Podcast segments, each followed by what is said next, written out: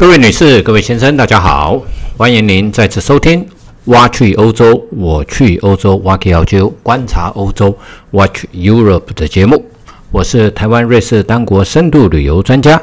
也是漫游旅人的瑞士作者发哥杨振发。本节目由泰永旅行社赞助提供。泰永旅行社是台湾瑞士单国深度旅游专家，专注经营瑞士、纽西兰、欧亚美非以及南极等地，是您值得信赖、有温度的旅游伙伴。泰永旅行社电话零二二七一七二七八八，官网 triple w 点五幺七六四点 com 点 t w 五幺七六四，我要去瑞士。希腊的历史从不公元八百年开始就进入了所谓的古典时期。那由于巴尔干半岛多山平地少，而且河流纵横复杂切割的情况之下，让各个城邦之间联络不容易，所以形成了所谓的城邦政治。那因为往山里面发展是没有。没有前途的，所以这种情况之下，希腊人纷纷就往海上发展。所以呢，他们就往东，在所谓的安纳托利亚跟小亚细亚，也就是现在一些古代我们所称为叫做 Levant 黎凡特的这个地方，建立了许多的殖民地。在这边，把希腊的建筑、希腊的文化、希腊的呃农耕技术这些都引进到了小亚细亚这个地方。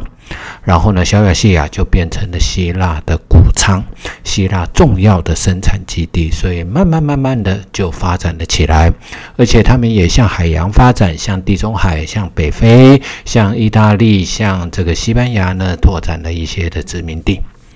所以在当这个希腊逐渐发展的时候，在东方有一个国家叫做波斯，它也慢慢慢慢的兴盛，慢慢慢慢的强大。讲到波斯，想必我们的听众朋友们不会不会陌生，它也就是现在的伊朗。可是呢，我们常吃的蔬菜里面有啊，这个大地水手呢，每一次打输了以后呢，都会拿一种食物出来，然后呢吃下去就会变成哒哒哒哒哒，然后呢变变成非常的有有力气的这种食物，叫做菠菜。菠菜呢，其实是从波斯传入到了中国。然后呢，因为呢，我们慢慢慢慢的就把它简称，原称是叫做波斯菜，后来简称叫做菠菜。那波斯呢，在公元前六世纪的时候逐渐强大，所以呢，它就往西边发展。往西边发展的时候呢，慢慢慢慢的就到了小亚细亚，也就跟希腊这希腊的这个殖民地呢起了很多的冲突。而且呢，他们煽动啊，当地的城邦呢啊反对啊反对希腊的统治，所以这种情况之下呢，西波西之间就产生了很多的摩擦。从公元前公元前六世纪开始，就不断的有所谓的小型的战争，一直到呢公元前四百九十年的时候，波西的呃这个领袖叫做大流士一世。他呢就率领着他的大军往西推进，经过了小亚细亚了以后呢，啊，当时候小亚细亚的殖民地伊奥尼克呢就向希腊城邦求援，可是呢，可是呢，斯拉斯巴达并没有出兵。这时候呢，只有两个地两个城邦啊，其中当然雅典就派出了部队。去迎战波斯的部队，他们两军呢就在马拉松这个地方遇到了啊，两军相遇，那雅典的部队呢啊以少击众，以寡击众，因为呢波斯也许因为长途长长期长途的跋涉，所以这种情况之下呢就被打败，打败被打败了以后呢，啊亚希腊就有一个士兵。啊，自告奋勇啊，要跑回到雅典，把这个胜利的消息传回到雅典。可是呢，当这一个人啊，他到雅典跑回到雅典城，然后说雅典打胜了之后啊，讲完这句话，他就倒地就死亡。所以后来呢，我们就有一项的比赛的节目啊，比赛的运动比赛叫做马拉松跑步啊，这个总长度呢就是四百呃四十二公里，一百九十十二公一百九十五公尺。这个长度就是从马拉松战役的地方回到雅典的距离。啊，所以呢，这个就是这一个战争所产生到对后世的影响。后来啊，这个波斯的继任的一个国王叫做薛西斯一世，他经过了十年的深具教训了以后，在公元前四百八十年的时候，再度率领大军啊前往要攻打希腊联邦。这个时候呢，他们的陆军啊就经过了所谓的温泉关，要攻打斯巴达。那斯巴达的国王叫做列奥尼达一世呢，就率领了三百个斯巴达的战战士，再加上其他的联军，啊，对抗是薛西斯一世的十万大军。结果呢，他以寡击众，成功的拖延了一一段的时间，啊，让西让。啊，波斯的部队呢没有办法顺利的按照他们的计划抵达啊斯巴达，让为希腊呢为雅典呢争取了一点时间，所以呢雅典就就有时间来造船，有时间集结部队，然后后来产生了一次的萨拉米海战。啊，这个萨拉米海战呢，是啊，雅典打败了波斯的部队。波斯的部队呢，因为他的后援啊，它也就是呢，他的补给路线呢，从海上补给的路线被断了以后，所以薛西斯一世呢，就撤军回到了波斯。这个影响呢，影响到后世，就变成了雅典成为希腊的领袖，那波斯就慢慢慢慢的一蹶不振。如果说各位听众对这一个部分的历史有兴趣的话，尤其是四公元前四百八十年的这个波西战争有有兴趣的话呢，可以去看两部电影。不过呢，这个是动漫改编的啦，啊，是有一点离谱，但是呢，可以从中了解到一点历史。第一部就是三百壮壮士啊，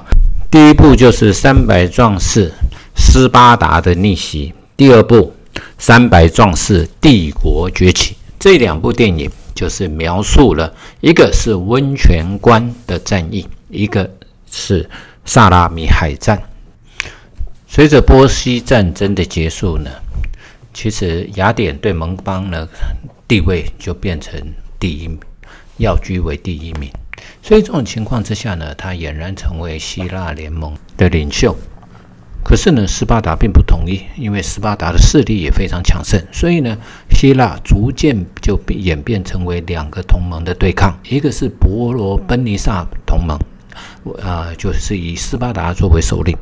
另外一个叫做提洛同盟，是以雅典作为首领，所以呢，这个公元前四四百三十一年开始呢，斯巴达入侵雅典，开始了所谓的伯罗奔尼撒战争。当然呢，刚开始的第一阶段呢，是第一阶段的陆战呢，两边不分上下。可是呢，第二阶段呢，这个雅典的海军想要远征西西里岛，却被斯巴达的海军歼灭，雅典败战。所以这种情况之下呢，提洛联盟解散，雅典呢就变成听命于斯巴达的一个城邦。这个时候呢，后来呢，又有一个联盟崛起，叫做呢底比斯联盟啊。斯巴达当然在啊伯罗奔尼撒战争之后呢，成为希腊的霸主。可是呢，呃，希腊希腊中部、东部的提比啊、波提亚、雅典呐这些呢，他们呢就当然还是不同啊，没有办法呢接受斯巴达的领导。所以呢，这种情况之下，在呃这个。比奥提亚同盟呢，在公元前三百七十一年的时候击败了斯巴达，成为希腊的新霸主。可是呢，底比斯赢了斯斯巴达，输了希腊，到最后的赢家是谁呢？最后的赢家却是北边啊，在希腊比较北边的一个地一个王国，叫做马其顿王国。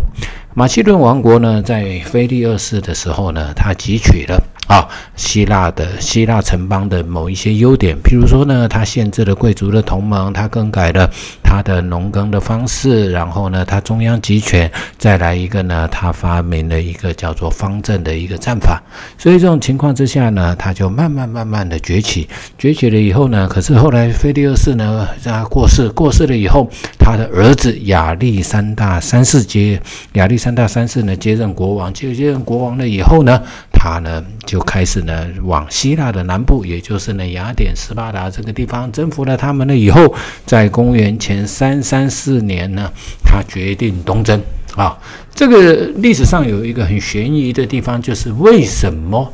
亚历山大不西征而采取东征，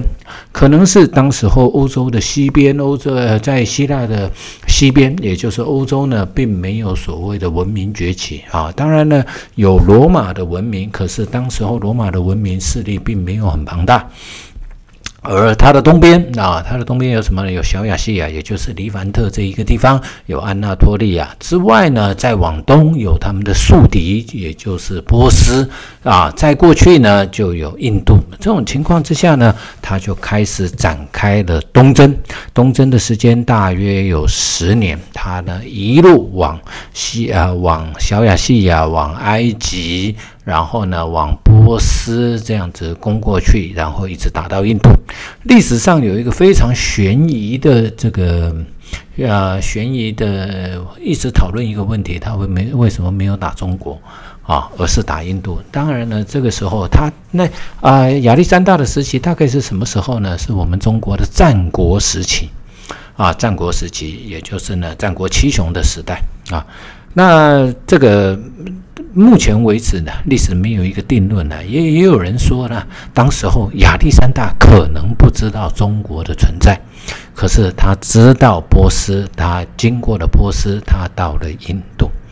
啊，所以呢，这个当然历史呃，我们的在电影里面呢，或者是很多资料里面可以看得出来，他们呢到处烧杀掳掠。出发的时候呢，士兵是士兵是没有钱的，可是呢，当他们打到了波斯，打到印度的时候呢，士兵呢满口袋里面装的满满都是钱，所以这种情况之下，他们也不愿意再打了。所以呢，他建立了一个欧亚非啊，横跨欧亚非三洲的一个大帝国。啊，那可是呢，他后来在征战之中死亡啊，是要公元前三百二十四年呢，啊，亚历山大大帝呢就过世了。过世了以后呢，据说他有三个遗愿，第一个遗愿。啊，就是说，啊，他快要过世之前，他把他的亲信招到他的病床旁边，交代他三件事情。第一件事情，他的尸体运回的时候要有医生陪伴在旁边。第二件呢，第二件事情是他要出殡的时候，啊，前往墓园的道路上面要铺满金银财宝。第三件事情呢，是呢，他要出殡的时候，他躺在棺材里面，双手要要放在。棺材的外面，那他的亲信呢？呃听了听，但是呢，没有很了解他的意思，所以就问他说：“为什么呢？为什么要有医师陪伴运回？你你的遗体运回的时候，运回去希腊的时候，为什么要有这个呃医生陪伴？”亚历山大大帝就跟他们说：“因为。”我要让世人知道，就算有再好的医生，你还是会死亡。那第二点是，为什么要在前在出殡的时候前往这个陵墓的道路上面铺满金银财宝？他是说，我要告诉世人，不论你再有钱，到最后你也还是会死亡。再来一个，为什么双手要放在棺材的外面呢？亚历山大就跟他的部属说：“因为我要让人知道，人来时空空，去也匆匆。啊，来空空，去空空，你没有办法带走任何的东西。”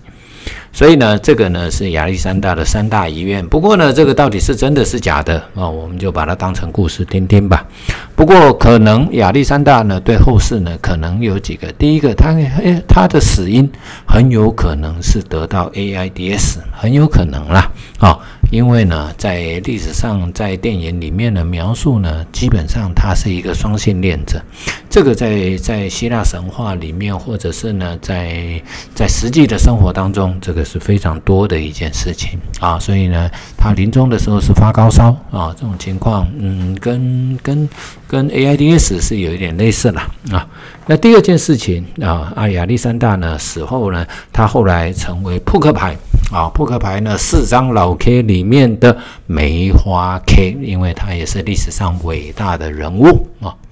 呃，据说亚历山大在小时候很喜欢听历史故事，尤其是他特别喜欢读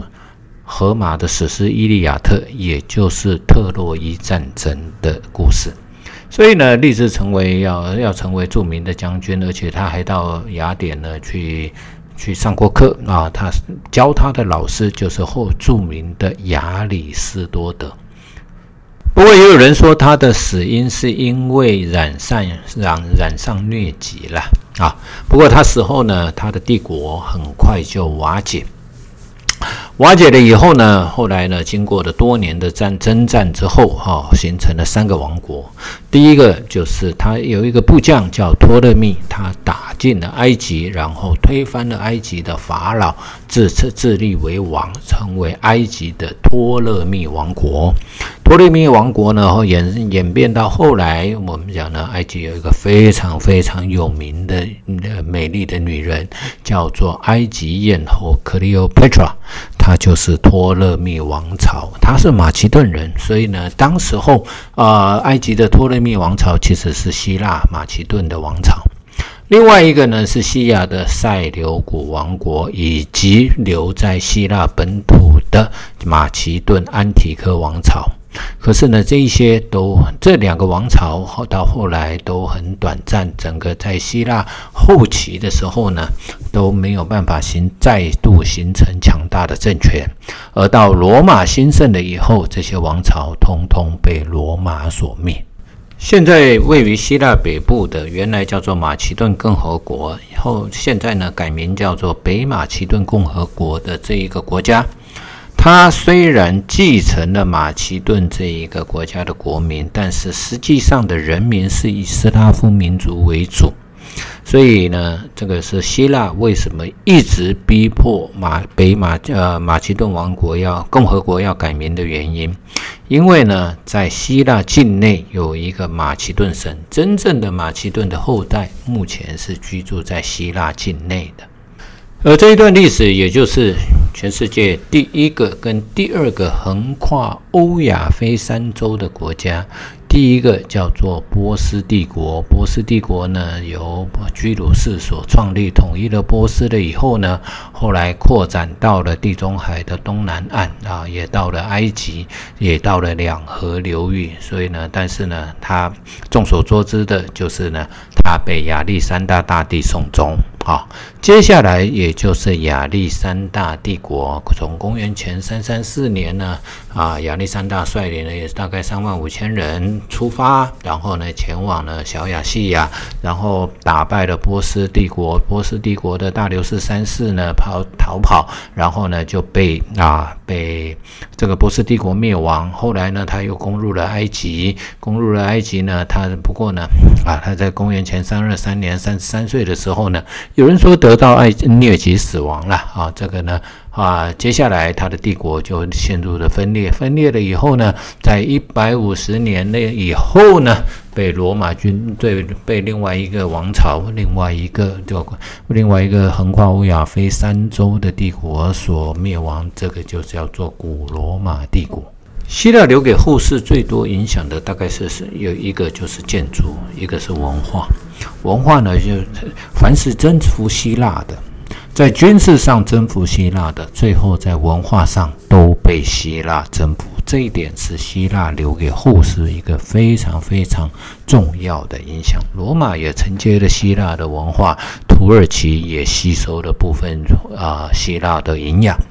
所以这种情况之下呢，希腊又是伟大的建筑艺术家，尤其在绘画、跟雕刻还有建筑上面，他们所流传下来给后世的影响非常非常的大。他的雕刻呢，非常的人性人性，或者是到后来这个罗马，他截取了他的。它的雕刻了以后，又创造出了另外的一个雕刻方式。尤其在文艺复兴的时候啊，那米呃达文西、米开朗基罗跟拉斐尔他们呢，大量的复制了希腊的这个文化。那这还有一个就是他们的建筑啊，那。希腊人是伟大的公共艺术啊，公共建设的专家啊。他们呢，在他们的市区里面都会有所谓的论坛，有 forum 啊，大家有有庭院啊，也也就是有广场，让大家去讨论事情的地方。而他们的建筑里面最重要的，到留给后世的一个叫做列柱式的建筑，尤其是呢，现在世界所有的国会的建筑。几乎都是采用列柱式建筑，那也就是吸取了最早雅典啊雅典的民主时代民主风格的一种建筑。我们现代建筑物当中，所谓的有有所谓的柱子啊列柱，列柱呢就是当时候希腊所发明的。他们的柱子呢都是石造的，而且呢还经过了一些啊雕刻凿啊，所以呢最早的叫做多利克啊多利克式，也有一个叫做艾奥尼克式，还有一个叫做科林斯式，这三种。的列柱啊，这三种的列柱，你如果到前往在希腊旅游的时候，其实都可以看得到。还有一个很独特、很独特的一个一个建筑的特色，叫做三墙。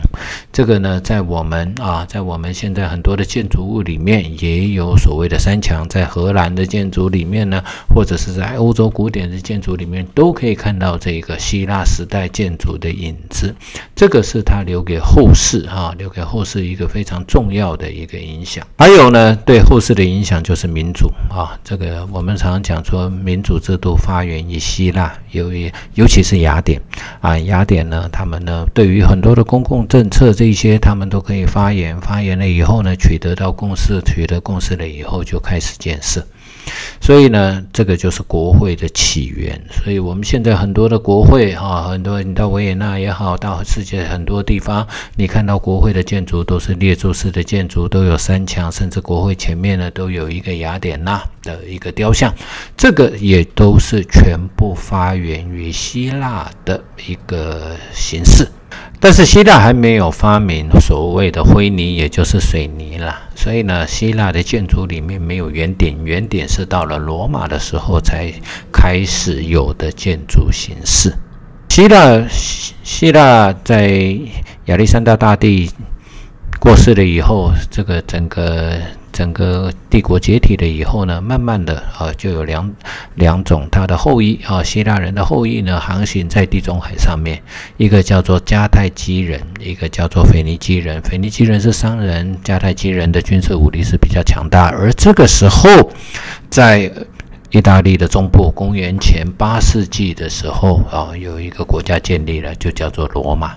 罗马建立了以后呢，慢慢慢慢慢慢的发展。到后期就变成了地中海的强权，也建立了所谓的罗马帝国。所以呢，接下来下一集就会跟各位听众来讲解有关于罗马的一些事情。好，